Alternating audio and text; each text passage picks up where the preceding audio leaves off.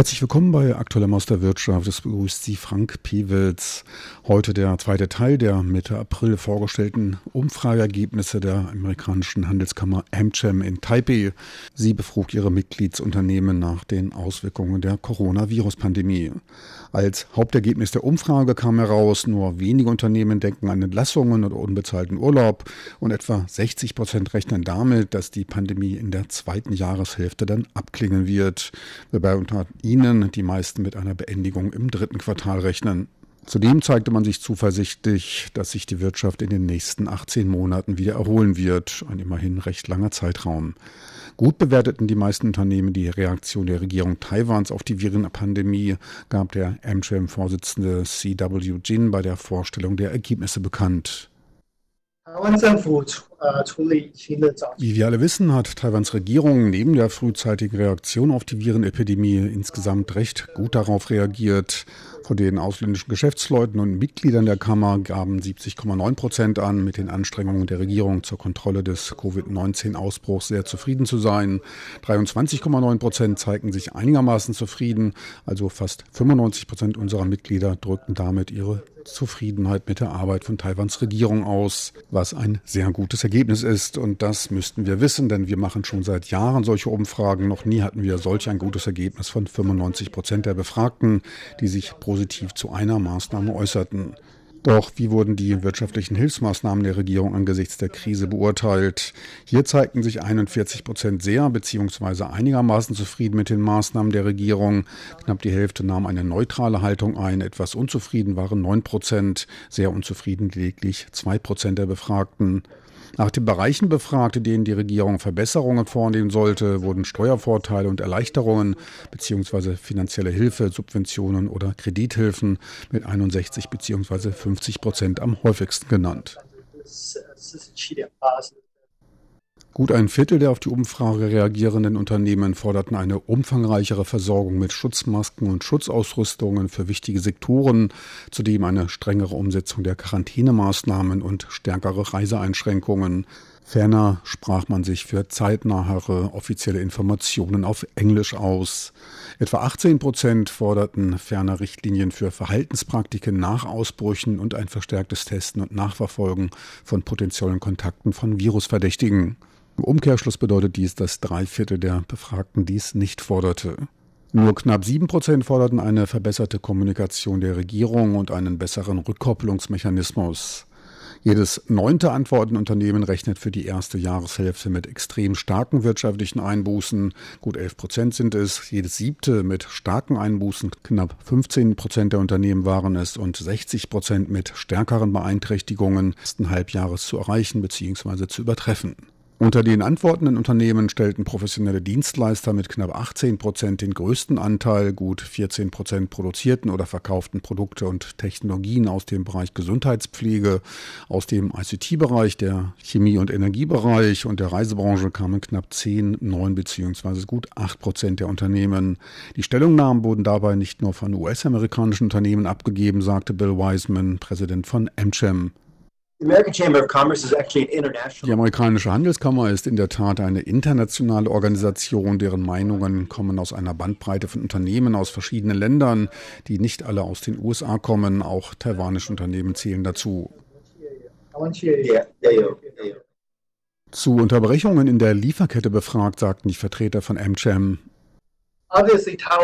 Taiwan reagierte auf die Situation gut. Wir sind hier in der glücklichen Lage, nicht so stark vom sozialen Distanzieren betroffen zu sein und die meisten Unternehmen von Amcham haben bisher keine Heimarbeit angeordnet.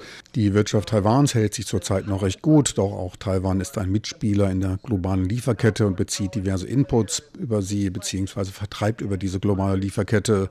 Taiwan verspürt dabei noch nicht solch einen Einfluss, wie ihn manche andere Länder erfahren müssen. Doch auch angesichts der Internationalisierung wird auch Taiwan davon beeinflusst werden. Vieles wird davon abhängen, wie die späteren Auswirkungen auf die globalen Lieferketten ausfallen werden, die sich sowohl auf die Angebots- als auch auf die Nachfrageseite auswirken wird, wobei sich die wirtschaftliche Dynamik verschieben kann. Die Verschiebung dürfte sich vom kommerziellen Bereich auf den industriellen bis letztlich zum Endverbraucher verlagern und damit die Lieferketten beeinflussen. Zu den Reaktionen der Unternehmen auf die nachlassende Wirtschaftsaktivität wurde berichtet, dass nur wenige Entlassungen vorgenommen hatten.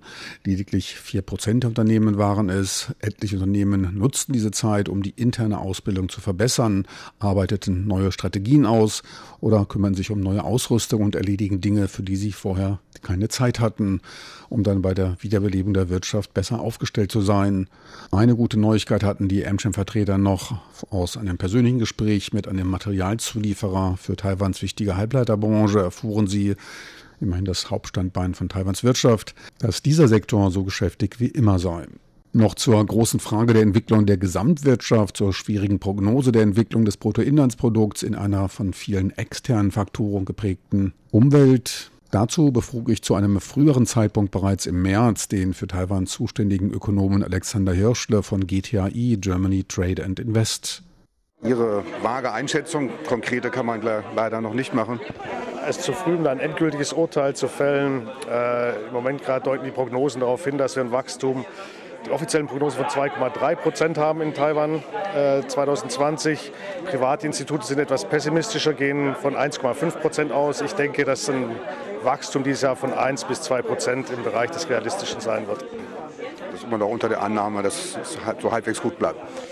Natürlich, also ich meine, Taiwan hat das sehr gut gemanagt äh, bisher die Krise im Land, äh, aber Taiwan kann sich natürlich nicht äh, von internationalen Entwicklungen abkoppeln, äh, ist hochgradig verbunden durch Lieferketten. Äh, internationale Nachfrage wird sich negativ auswirken, von dem her wird es schwierig sein, das Level zumindest mal des letzten Jahres an Wachstum zu halten. Doch inwieweit hat diese Prognose in den schnelllebigen Zeiten noch Bestand? Taiwans Institut für Wirtschaftsforschung TIER revidierte Ende April deutlich seine zuletzt Ende Januar gemachte Prognose für Taiwans Wirtschaftswachstum. Ging man bei der letzten Prognose noch von einem im Rückblick sehr optimistischen Wachstum von fast 2,7 Prozent aus, waren es drei Monate später nur noch knapp 1,6 Prozent. Allerdings kein schlechter Wert in Anbetracht des nahezu vollständigen Stillstandes auf den für Taiwan wichtigen Exportmärkten. Taiwans Wirtschaft zeigte sich im letzten Quartal zwar widerstandsfähig, könnte aber in diesem Quartal einen Schlag bekommen, so TIER. In etlichen Ländern wurden alle unwesentlichen Geschäfte als auch die Grenzen für Ausländer geschlossen, sagte TIER-Präsident Zhang Jianyi. Daran ändere auch der milde Verlauf des Corona-Ausbruchs in Taiwan nichts. Taiwans exportorientierte Industrie sei natürlich betroffen, doch rechne man lediglich mit einer Verlangsamung des Wachstums und nicht mit einer Rezession. Etliche große Technologiefirmen aus der Elektronikbranche profitierten zudem infolge von Heimarbeit und heimischem Lernen von dem einsetzenden Nachfrageboom nach Geräten zum Lernen und der Fernarbeit. Zwar ging die Nachfrage bei den Smartphones zurück, doch dafür stieg der Bedarf an Laptops. Trotz eines deutlichen Rückgangs bei den Ex- und Importen erwarte man weiterhin ein Wachstum in 2020 und zwar von 1,66 Prozent bei den Exporten und 1,55 Prozent bei den Importen. Die nicht-technologischen Branchen wie Petrochemie, Kunststoff, Chemie als auch Rohmetalle verspürten den wirtschaftlichen Einbruch allerdings deutlich stärker. Dies schlägt sich dann auch in dem Index des produzierenden Gewerbes nieder, der im letzten Monat mit 82,3 Punkten auf ein Elfjahrestief fiel. Der Neutralpunkt liegt bei 100 Punkten. Die konjunkturelle Talsohle soll in diesem Quartal erreicht werden. Ab dem zweiten Halbjahr rechnet man dann mit einer langsamen Erholung. Dies allerdings nur unter der Annahme, dass die wichtigsten Ökonomien der Welt den Virenausbruch im Sommer unter Kontrolle bekommen. Meine lieben Zuhörer, so viel für heute vom aktuellen Maus der Wirtschaft, so viel für heute von der Vorstellung der Umfrageergebnisse der amerikanischen Handelskammer Taipei zu den Auswirkungen der Coronaviren-Pandemie auf die Geschäftstätigkeit der Mitgliedsunternehmen der amerikanischen Handelskammer. Besten Dank fürs Interesse. Am Mikrofon verabschiedet sich von Ihnen Frank Piewitz.